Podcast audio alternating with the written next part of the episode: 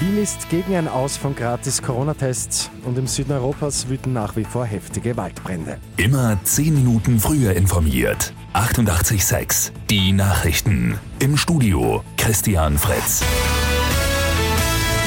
Seit Tagen wird über das Aus von gratis Corona-Tests diskutiert. Einige ÖVP-geführte Bundesländer fordern das Ende, ebenso Ärztekammerpräsident Seckeresch.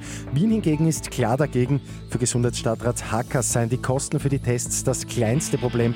Lockdowns hingegen würden ein Vielfaches kosten. Strengere Regeln für Ungeimpfte kann sich Hacker aber vorstellen, etwa den Zutritt zu Clubs oder Fitnesscentern an eine Impfung zu binden. Schwere Waldbrände wüten nach wie vor in Griechenland und der Türkei. Immer wieder nähern sich die Flammen auch Wohngebieten. In Griechenland allein sind innerhalb von 24 Stunden über 90 neue Brände ausgebrochen.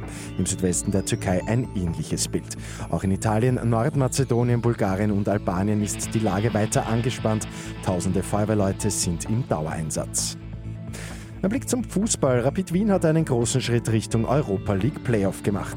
In der dritten Quali-Runde gewinnen die Wiener das Hinspiel gegen Anorthosis Famagusta aus Zypern mit 3 zu 0.